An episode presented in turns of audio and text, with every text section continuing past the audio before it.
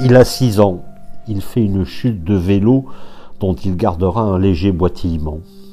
Dix ans qu'en passe dans la ferme de ses parents des groupes de gens qui disparaissent la nuit. Des Italiens, apprendrait-il plus tard, ils descendent des montagnes et franchissent clandestinement la frontière. Il entre à 16 ans dans une briqueterie. Trois mois plus tard, il fuit avec un cirque itinérant.